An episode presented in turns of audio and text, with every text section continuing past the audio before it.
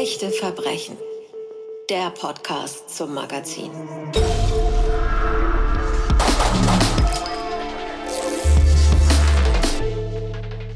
Willkommen bei Echte Verbrechen, der Podcast zum Magazin. Mein Name ist Anja Görz und zu Gast ist Malte Herwig und es geht um diesen Mann. Da hören wir erstmal rein. 17. Juli 1975. Ein Brand in einem Haus in Hamburg-Altona.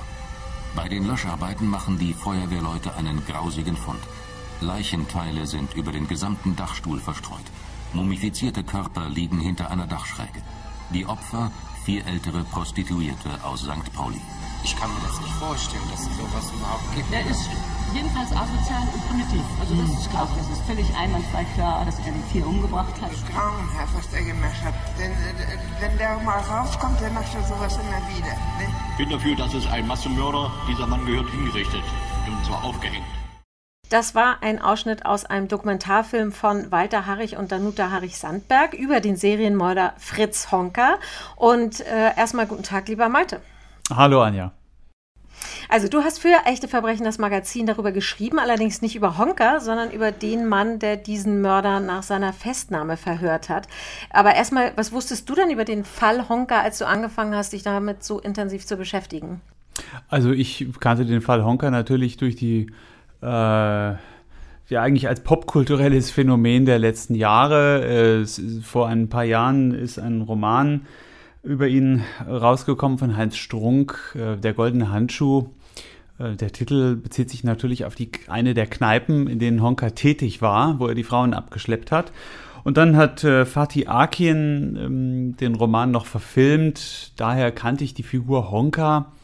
Aber ich habe mich eben gefragt, was steckt dahinter, ähm, hinter diesen, ja, äh, dieser künstlerischen Darstellung, wie war der wirkliche Honka? Und da gibt es natürlich keine bessere Adresse, als mit dem Mann zu sprechen, der ihn damals vernommen hat. Das war eine ziemlich harte Geschichte rundrum, was man auch in dem Spielfilm sieht. Hast du den gesehen, der Goldene Handschuh? Ja, ich habe den Film gesehen und äh, in der Tat, der ist ziemlich brutal. Meine, es ist ja heutzutage fast so ein Teil des Marketings, dass man sagt, oh, der Film ist so brutal, den, den kann man kaum sehen. Allerdings finde ich äh, in solchen Fällen immer die, die psychologische Brutalität eigentlich furchterregender als diese Splatter-Geschichten mit viel Blut und so. Und ähm, die Frage, die mich interessiert hat, ist, wie Honka, ähm, wie er es geschafft hat, diese Frauen abzuschleppen zum Beispiel. Also sowohl der Film als auch der Roman hören ja mit der Verhaftung von Honka auf. Und mich hat interessiert, was passierte eigentlich danach mit Honka? Karl Pries ist Jahrgang 1938 und ähm, der hat sich ja dir gegenüber ähm, zum Beispiel auch verwundert gezeigt, weil er hat in Vorträgen über diese Geschichten damals erzählt und hat gesagt, vor allem die Frauen wollten sehr genau wissen, was für Foltermethoden Honka angewendet hat. Hat er eine Erklärung dafür gefunden? Also, mein Eindruck ist, er hat nicht so wirklich eine Erklärung dafür gefunden. Hier treffen natürlich auch zwei Welten aufeinander, die des äh, professionellen, distanzierten Mordermittlers und die eines Publikums, das äh, ja, Zuschauer, die vielleicht auch gerne mal zur Unterhaltung in sowas reingehen und so einen Effekt haben von wegen, oh Gott, ein Glück, dass es mich nicht erwischt hat. Fast so eine Art so eine Stellvertreter-Katharsis. Ähm, nee, er konnte sich das nicht erklären, denn für ihn ist das alles, ist das alles ein sehr nüchternes Geschäft und er lässt das nicht an sich ran als Profi. Du hast sehr lange mit Karl Pries gesprochen, mit diesem damaligen Ermittler für das Magazin Echte Verbrechen. Und wir hören mal rein, denn Karl Pries kann sich noch sehr gut an diese erste Tatortbegehung erinnern. Wir sind benachrichtigt worden, weil die Feuerwehr, weil also in dem Haus Zeitstraße, ich glaube, war das die Nummer 74 oder 75, äh, war, ein, äh, war ein Dachstuhlbrand ausgebrochen und die Feuerwehr war am Löschen. Und bei den Löscharbeiten sind sie auf äh, Leichenteile gestoßen. Und daraufhin äh, ist dann die Kriminalpolizei, sprich Mordkommission, benachrichtigt worden. Ja, der schwamm natürlich im Wasser, das ist klar, sehr verqualmt. Die Türen oben im Obers Obergeschoss, also unterm Dach, war schon aufgebrochen, das Dach. Und äh, die, eigentlich war das Feuer schon gelöscht, es qualmte nur alles noch fürchterlich. Und die haben dann auch abgebrochen, nachdem sie da äh, die Leichenteile entdeckt haben, in dem einen Bodenraum. Und was dann ja zu unserem Einsatz führte. Und wir mussten dann natürlich, im Treppenhaus war alles nass, Wasser, mussten wir nach oben und haben dann unsere Arbeit angefangen. Wir waren, sind ja zunächst in den äh, Raum, in den Bodenraum reingegangen, wo er seine Kohlen hatten, wo die Leichenteile äh, entdeckt worden sind von der Feuerwehr. Das zeigten die uns und äh, dann sahen wir die Wohnungstür, also einmal das Bad und äh, die Toilette, die war auf die Tür und dann hatten sie auch schon die Tür, meine ich, zu der Wohnung an der Honkerstand aufgebrochen. Und äh, wir gingen dann in die Wohnung rein. Ja gut, es war eine kleine, ein kleiner Raum mit in diesem, das war mehr so eine Art Wohn Küche, Wohnraum, wo es dann auch noch in einen anderen Raum einging. Es war natürlich alles äh, sehr nass durch die Löscharbeiten und äh, diese Räume, gut, die Bilder an den Wänden, die sah man, es stank fürchterlich dort und äh, ja, wir haben uns dann erstmal den gesamten die ganzen Räumlichkeiten angesehen und äh, sind, dann erst, sind dann angefangen, äh, uns die Leichenteile, die da an den, bei den Kohlen lagen, äh, anzusehen. Und ja, dann haben wir beratschlagt, wen brauchen wir alles, die, die, die Techniker, die Kriminaltechniker. Es war auf jeden Fall der Kopf.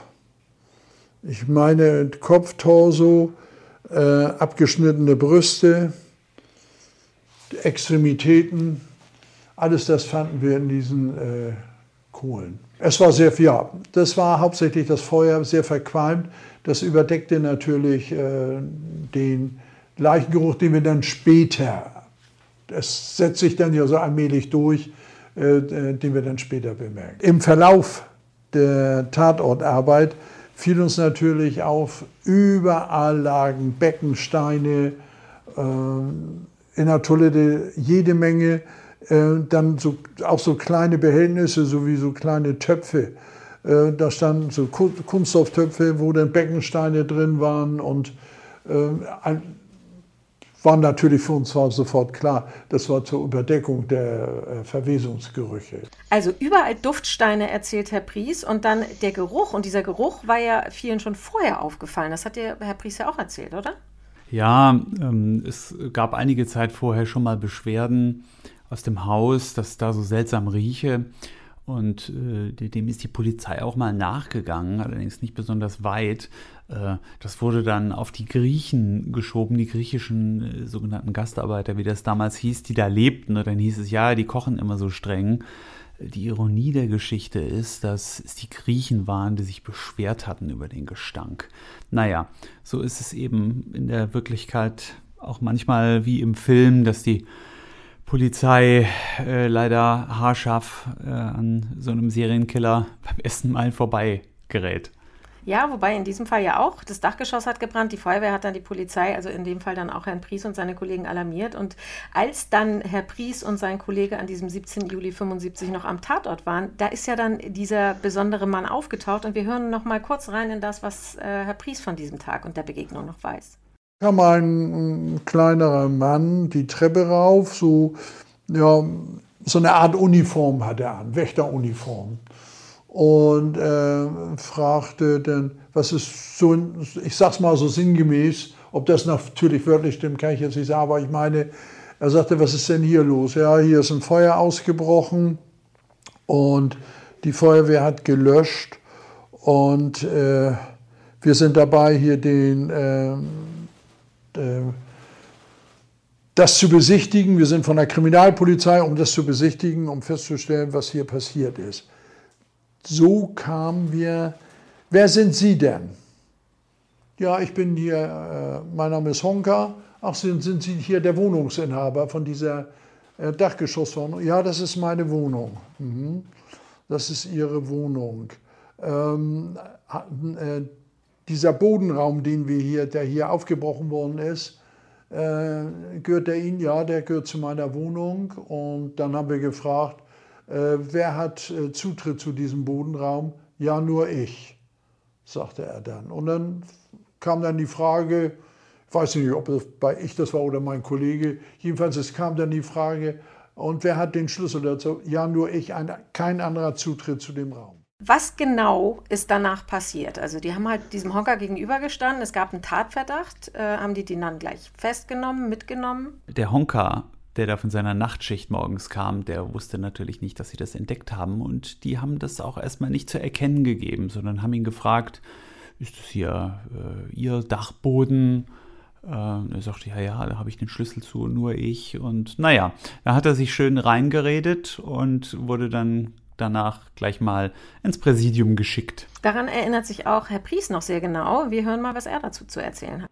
An der Dienststelle, ja, haben wir unserem Chef gegen, äh, Bericht erstattet, was wir alles vorgefunden haben. Äh, wir haben die natürlich schon vorab informiert über Funk und äh, sind dann, haben ihn alles berichtet, was wir da vorgefunden haben. Und äh, an diesem Abend bin ich dann noch, äh,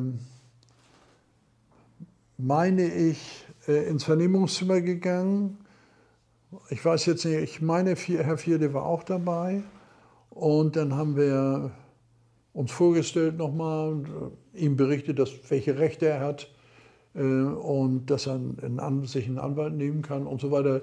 Also eine, eine rechtliche Belehrung, die haben wir ihm gegeben und dann, ähm, dass wir uns doch über viele Sachen mit ihm unterhalten müssen und dass wir ihn dann vernehmen wollen. Es war erstmal nur, dass er weiß, worum es geht. Und dann ist er ja weggebracht worden und am nächsten Morgen wiedergekommen. Wir haben ihm dann gesagt, dass wir ihn vernehmen wollen und äh, sind ihm, dass wir da vieles doch geklärt haben möchten und haben ihm auch gesagt, was er nicht gleich natürlich mit allen Geschützen kommt man nicht gleich raus, sondern tastet sich langsam an den Mann heran und äh, auch eine Frage persönlich, hat er Arbeit, wo arbeitet er und so weiter. Das, das sind dann die Fragen, das sind dann die Fragen zur Person, die man stellt und um, wir müssen uns wir müssen ja auch wissen, was, was, wer sitzt uns gegenüber, wo kommt er her, was, was arbeitet er und so weiter. Das ist doch Klar, man muss ja wissen, äh, was nun ist, nicht zugleich äh, mit der Tür ins Haus fallen. Und dann sind wir angefangen, haben ihm berichtet, dass da ein Feuer ausgebrochen ist und dass, wir, ähm, dass die Feuerwehr auf Leichenteile gestoßen ist. Und sie haben uns ja gesagt, das sei ihr äh, Bodenraum und auch sie haben nur den Schlüssel. Also möchten wir gerne wissen, wie kommen die Leichenteile in ihren Bodenraum. Und dann sind wir natürlich so langsam dazu übergegangen, was uns dort in der Wohnung aufgefallen ist, was, äh, dass wir noch eine, ähm, eine äh, Leiche gefunden haben. Und unter dieser Leiche in der Dachabseite, das, man muss, das kommt nicht gleich so hintereinander, sondern immer wieder so zwischen, dass wir da noch eine weitere, äh, ein, Skelett, ein weiteres Skelett, was schon teilweise vertorft war, gefunden haben. Augenscheinlich äh, scheinen das zwei Leichen zu sein. Und dass wir dann nachher, dass wir dazu übergegangen sind, ähm, Wände aufzubrechen, Fußbodendielen hochzuhebeln und unter anderem in dem Wohnraum auch eine Dachseite auf und dort haben wir dann eine verpackte Leiche, in der Betttuch verpackte Leiche gefunden. Es gab einen sehr langen Tag am Tatort für Kai Pries. Der ist danach erstmal nach Hause gefahren, hat eine Dusche genommen, hat er die erzählt, und dann aufs Revier, um das erste Mal mit Honka zu sprechen. Wie erinnert er sich an diese Begegnung? Die Arbeit der beiden äh, Ermittler am Tatort, die muss man sich natürlich ziemlich unappetitlich vorstellen, zumal das alles nicht so äh, modern ist, wie man das heute in, ähm, ja, in Dokumentationen oder so amerikanischen CSI-Filmen äh, sieht, äh, wo Tatortermittler in weißen Anzügen ähm, äh, da Spuren aufsammeln, sondern die beiden, die hatten ihre Zivilkleidung an und haben da sich so erstmal durchgewühlt und äh, Beweismittel sichergestellt. Natürlich wurde fotografiert. Ähm, und äh, ja, inzwischen nach dem Fall Honka sogar hat es zu einigen Neuerungen auch damals bei der Polizei geführt, hat mir Herr Pries erzählt. Ähm, die haben zum Beispiel äh, zum ersten Mal eine Waschmaschine fürs Polizeipräsidium angeschafft, mit dem äh, die Unmengen von Wäsche gewaschen werden konnten. Frauenwäsche, die man auch am Tatort gefunden hat. Ähm, denn die waren später ein wichtiges Mittel, um Frauen zu finden, die mit Honka Kontakt hatten. Auch Frauen, die er nicht umgebracht hat. Und es sind ja auch sehr schräge Sachen passiert bei dieser Befragung. Also der Kriminalhauptmeister Pries hat das ja zusammen mit seinem Kollegen gemacht. Es war auch eine Protokollantin anwesend, äh, die offenbar mit dem Gesicht zur Wand dann gesessen hat. Und Herr Pries konnte sich daran auch deshalb so genau erinnern, weil er sich an eine Aussage von Honka erinnert hat im Gespräch. Naja, das war einmal zu äh, unserer Schreibdame gegenüber, nicht? Wo er dann sagte, ich habe doch Geld, äh, Sie haben doch sicherlich auch mein, mein Geld was ich bei mir hatte. Äh, würden Sie bitte für, für, die, für die Dame hier und dann zeigte er so äh, eine Schachtel Pralinen kaufen. Das, das sprach er dann so, das war dann so, das, das war dann so abschweifend. Dann hatte er erstmal wieder Ruhe und naja, dann sind wir wieder zum Fragenspiel übergegangen. Und du hast ja auch herausgefunden, dass die Ermittler sich eine Taktik zurechtlegen. Also da gibt es immer, wie man es aus Filmen kennt, den Good Guy und Bad Guy. Und auch dazu hat Karl Pries was gesagt. Ja, es wurde dann äh, von den vielen auch mal ein bisschen härter gefragt, aber auch immer, immer so, dass man äh, mit, wir mussten, wir wollten ja was von ihm. Wir wollten natürlich von ihm hören, wie ist es zur Tötung dieser vier Frauen gekommen es ist sehr einfach, wie er sich äußert. Und äh, insofern spricht man natürlich dann auch ziemlich klar und versucht nicht so, so hintenrum, das würde er wahrscheinlich nicht schnallen. Man muss ihn schon direkt damit konfrontieren und ansprechen und ihm auch sagen, das können nur sie gewesen sein. Also diese Aufteilung, äh, Good Cop, Bad Cop, ähm, hat er dir erklärt, ob das funktioniert hat bei Honka? Wenn man nur den Film und den Roman kennt, dann denkt man ja, dass dieser äh, Honka ständig besoffen war und eigentlich gar nicht zurechnungsfähig und dass man gar nicht vernünftig mit ihm reden kann. Äh, das war aber nicht so. Ähm, der Herr Pries hat mir erzählt, äh, dass der Honka schon genau wusste, was die Ermittler wollten und er hat sich entsprechend taktisch auch verhalten und diese, diese Strategie, die hat er auch eine ganz so lange Zeit lang durchgehalten. Er hat ihm gesagt, ich bin doch kein Trottel. Was soll ich Ihnen denn jetzt erzählen über die Tathergänge? Und sie haben dann versucht, so langsam in ihn einzudringen. Die haben sich dann auch die Rollen aufgeteilt, so in Good Cop und Bad Cop. Äh, der Jürgen Vierle war derjenige, der die harten Fragen gestellt hat, so ein bisschen so, was haben Sie dann mit den Leichen gemacht oder mit den Frauen, welche Sexualpraktiken? Und da hat der Honka erst immer ganz zugemacht, zugeklappt wie eine Auster.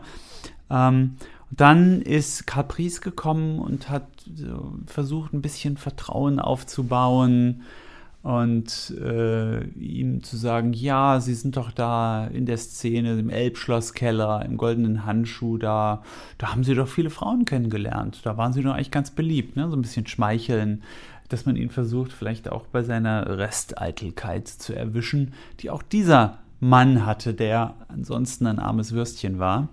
Naja, und es war nicht so, der war auch, Herr Priest sagte mir, der Honka hat nicht den Eindruck eines Alkoholikers auf ihn gemacht, obwohl er das sicherlich war.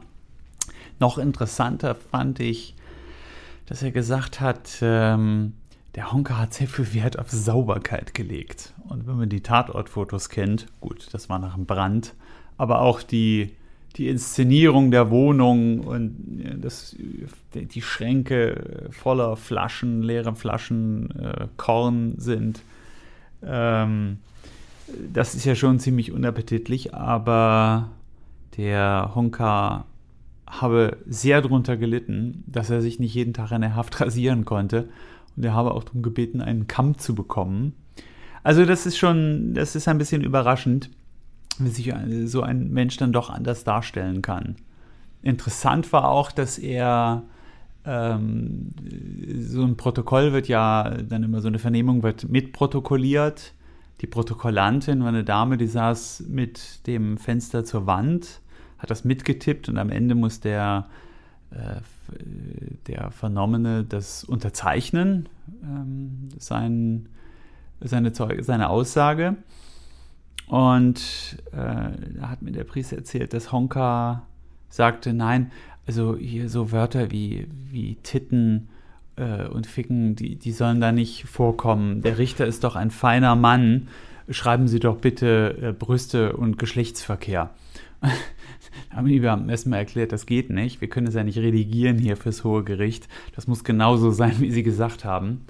Aber ja, da hat er versucht, sich irgendwie normgerecht zu verhalten. Und er hat sogar, ähm, hat mir Priester erzählt, hat sogar seinen Charme, seinen berühmten Charme auch in der Vernehmung spielen lassen. Er hat äh, den Ermittlern gesagt, hören Sie mal, ich habe doch, hab doch Geld, kaufen Sie doch der Dame, die hier mittippt, äh, eine Schachtel Pralinen von mir. Haben sie nicht gemacht. Und das hat auch eigentlich ganz gut funktioniert mit dem Good Cop und Bad Cop. Allerdings hat es eine Zeit lang gedauert. Karl Pries muss man wissen, dass er äh, ja, eine weiche Schale hat und einen harten Kern. Der hat also auf diese freundliche, hartnäckige Art jeden Tag einfach so weitergemacht. Und so haben sie sich rangetastet an den Kern von Honka. Und nach ungefähr zehn Tagen ist er dann schließlich zusammengebrochen und äh, hat es gestanden. Und wenn man dann so lange mit jemandem zusammensitzt, Honka war ja der Einzige, der wusste, was wirklich passiert war. Und er hat am Anfang immer gesagt, er hat damit nichts zu tun mit diesen Morden. Es ging also darum, ihn so unter Druck zu setzen, dass er sich irgendwann verzettelt, hast du gesagt. Das hat zehn Tage gedauert, bis das passiert ist. Hat Pries in dieser Zeit jemals Zweifel daran gehabt, dass Honka der Täter war? Nein, er hat keine Zweifel gehabt, denn also wenn du die Wohnung von jemandem findest und da liegen lauter Leichenteile drin, äh, das kann äh, wohl nicht ohne Wissen dieser Person passiert sein. Und äh, außerdem machte der Honka auch nicht so den Eindruck, als ob er diese Leichenteile für jemanden anderen aufbewahrt hätte. Also ich glaube, hier ging es wirklich darum, ihn selber zum Geständnis zu bewegen und nicht rauszufinden, wer der Mörder ist. Und wenn man äh, nun so lange mit jemandem zusammensitzt, immer in einem Raum, über Tage, jeden Tag hat es ja stundenlang gedauert, also wenn man dann auch versucht, freundlich zu sein zu einem wirklich sehr brutalen Serienmörder, das, äh, wie man so schön sagt, macht ja was mit einem. Also hat der Ermittler mit dir darüber gesprochen, wie so sein Selbstekel sich entwickelt hat, wenn man das so ausdrücken will? Also ich glaube, Ekel darf man in so einem Beruf nicht haben, ähm, sondern man braucht eine gewisse Distanz wie auch ein, ja, ein Chirurg, der operiert oder äh, das ist einfach eine Voraussetzung und äh, Herr Pries hat es auch nie an sich rankommen lassen, so wie er es mir erzählt hat. Ähm, ich habe ihn gefragt, was war der schlimmste Fall ihrer Karriere, der, der sie am meisten mitgenommen hat. Und da hat er das gesagt, was ich auch schon von anderen Ermittlern gehört habe, ähm, im Laufe meines Reporterlebens oft gehört habe. Das ist äh, Morde an Kindern das nimmt auch die härtesten mit. Und solche Fälle hat äh, Karl Pries auch in seiner Berufslaufbahn bearbeiten müssen. Dagegen war Honka für ihn, glaube ich, mhm. äh, ja, äh, emotional äh, leicht zu verkraften. Und ähm, du hast schon so ein bisschen angedeutet, wie schwierig es war, da Dinge rauszufinden. Es gab ja unwahrscheinlich viele Beweismittel. Die haben Tüten voll Frauenkleidung gefunden in Honkas Wohnung. Über diese Kleidung wollte man die Identitäten der Frauen ja erstmal rausfinden. Und Karl Pries hat auch erklärt, wie das damals gemacht wurde.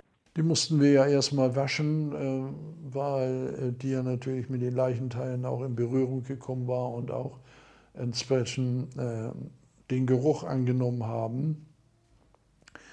Äh, haben wir dann die Kleidung gewaschen und äh, dann äh, aufgehängt, diese Kleidung. Ja, wir hatten da einen leeren Raum. Da haben wir den Lein gespannt und haben die ganze Kleidung nacheinander nummeriert und aufgehängt und dann fotografiert. Und mit diesen Fotos sind wir dann ähm, auf St. Pauli, Handschuh, Elbschlosskeller, aber auch da gab es Lemitz damals. Wir sind überall durchgezogen und haben äh, diese Bilder gezeigt und äh, haben dann, äh, wir hatten ja auch noch keine Namen dieser Frauen. Ähm, wenn, wenn die Hunker gefragt haben, ja, und dann haben wir dann, wie, wie waren denn die Namen dieser Frauen? Sagte er zunächst erstmal, weiß ich nicht. Und ähm, als wir dann fragten mit, und auch den Namen viele sagen, hat der hier Frauen können? Ja, der hatte immer was mit der und mit der und mit der. Und da fiel dann auch mal ein Name. Und mit die Fra diese Namen das waren ja meist nur Vornamen. Äh, Helga, Anni und wie die alle hießen. Äh, und mit diesen Frauennamen äh, sind wir und dieser Kleidung sind wir dann durch die Gastronomie auf St. Pauli gezogen und haben das überall gezeigt. Die konnten dann zumindest sagen, ja, diese Kleidung meine ich mal bei der so und so gesehen zu haben. Ja, und wie ist der Name? Ja, den Nachnamen kenne ich nicht, aber ich weiß den Vornamen ganz genau. Ähm, aufgrund die, mit diesen Vornamen sind wir dann bei uns in die Karteien gegangen. Das ist sehr aufwendig und ähm, haben dann äh, versucht, mit diesen Namen äh, entsprechende Bilder zu finden. Und mit diesen Bildern dann wieder sind wir wieder in die Gastronomie. Ist das die, die man mit Fritz Honka zusammen? Ja, die ist das. Und damit, mit dieser Methode, also mit den Fotos dann in die Etablissements zu wandern, damit sind Sie dann letztendlich erfolgreich gewesen. Ja, das war ganz, ähm, ganz klassische Ermittlerarbeit eigentlich. Sie haben die Wäsche aufgehängt im Polizeipräsidium, abfotografiert, sind mit den Fotos äh, durch die Kneipen gezogen, äh, haben die äh, Kleidungsstücke rumgezeigt, haben dann schließlich Vornamen gesagt bekommen, dann dazu Nachnamen und so, ja, äh, die berühmte Schneeballrecherche oder Ermittlung in diesem Fall. Der Schneeball wird immer größer. Man bekommt immer mehr Informationen, bis es ein wirklich rundes Bild gibt. So haben sie dann die Namen der Opfer identifizieren können. Trotzdem muss man sich diese Arbeit, darf man sich diese Arbeit nicht so leicht vorstellen. Es ist halt eine Recherche im Milieu. Und das Milieu, ähm, auf der Reeperbahn St. Pauli war damals noch eine Nummer härter als heute, wo es sehr touristisch ist eigentlich, also Partymeile. Also Herr Pries hat mir erzählt, wie sie in den Elbschlosskeller reinkamen und mit dem Foto, er ist mit dem Foto von Tisch zu Tisch, hat es so einem Mann gezeigt, der ihm sagte, der hatte eine Frau auf dem Schoß sitzen und er hat gesagt, du, äh, komm mal in fünf Minuten wieder, ich habe ihn gerade drin stecken. Es gab natürlich noch nicht die ganzen sozialen Netzwerke und dementsprechend auch nicht diese ganzen Fotos, die jetzt so rumschwirren, wenn irgendwo was passiert. Aber die Presse war allgegenwärtig. Also überall standen Fotografen, die versucht haben, in diese Wohnung zu fotografieren.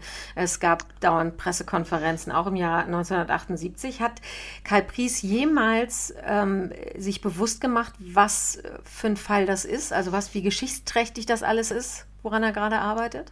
Ja, die große Aufmerksamkeit, die bekommt man natürlich auch als äh, Kriminalbeamter mit.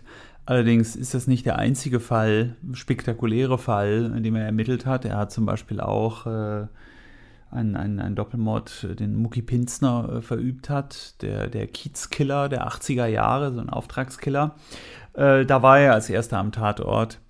Ähm, wenn man 30, 40 Jahre bei der Polizei ist, dann haben wir, glaube ich, einige solcher spektakulären Fälle mitgemacht in der Mordermittlung. Ähm, dass der nun äh, nochmal 40 Jahre später so hochschwappen würde, äh, in einem Roman und äh, in einem Film, das hat auch Karl Pries damals nicht ahnen können. Hast du den Eindruck jetzt nach deinem Gespräch, dass Karl Pries inzwischen, also nach all dieser Zeit, nachvollziehen kann, warum sich Menschen so für diese grausamen Verbrechen von Fritz Honka interessieren? Immer noch? Nee, ähm, das, ich glaube, das kann er immer noch nicht. Aber das beruht auf Gegenseitigkeit, äh, dieses kleine Missverständnis, denn ähm, er hat mir auch gesagt, als ich ihn gefragt habe, sind Sie mal Kriminalbeamter und schrecklich mit diesen schrecklichen Dingen zu tun zu haben, ähm, würden Sie das nochmal machen jetzt, wenn Sie 18 wären, nochmal äh, zur Polizei gehen, zur Mordermittlung, hat er gesagt, ja, das ist der schönste Beruf, den ich mir vorstellen kann. Und das können sich wahrscheinlich wenige Leute vorstellen, die sich für diese Themen so interessieren. Hast du durch diese Arbeit äh, und auch durch die Gespräche mit Karl Pries einen anderen Blick auf die Kriminalpolizei bekommen? Nein, ähm, diese, äh, dieses Gespräch mit Karl Pries äh, und, und, der Fall Honka haben eigentlich das Bild bestätigt, dass ich auch bisher schon von der Polizei hatte. Das ist nicht immer ganz so spektakulär, wie man es im Kino sieht oder im Tatort, aber doch eine, einen großen Respekt für ja, die nüchterne Hartnäckigkeit, mit der diese Leute im Alltag arbeiten. Das sagt Malte Herwig und mehr zu diesem Thema und seinem Gespräch mit Karl Pries gibt es natürlich im aktuellen Magazin Echte Verbrechen. Mein Name ist Anja Götz. Ich bedanke mich sehr fürs Zuhören und natürlich auch bei dir, Malte. Vielen Dank. Danke dir.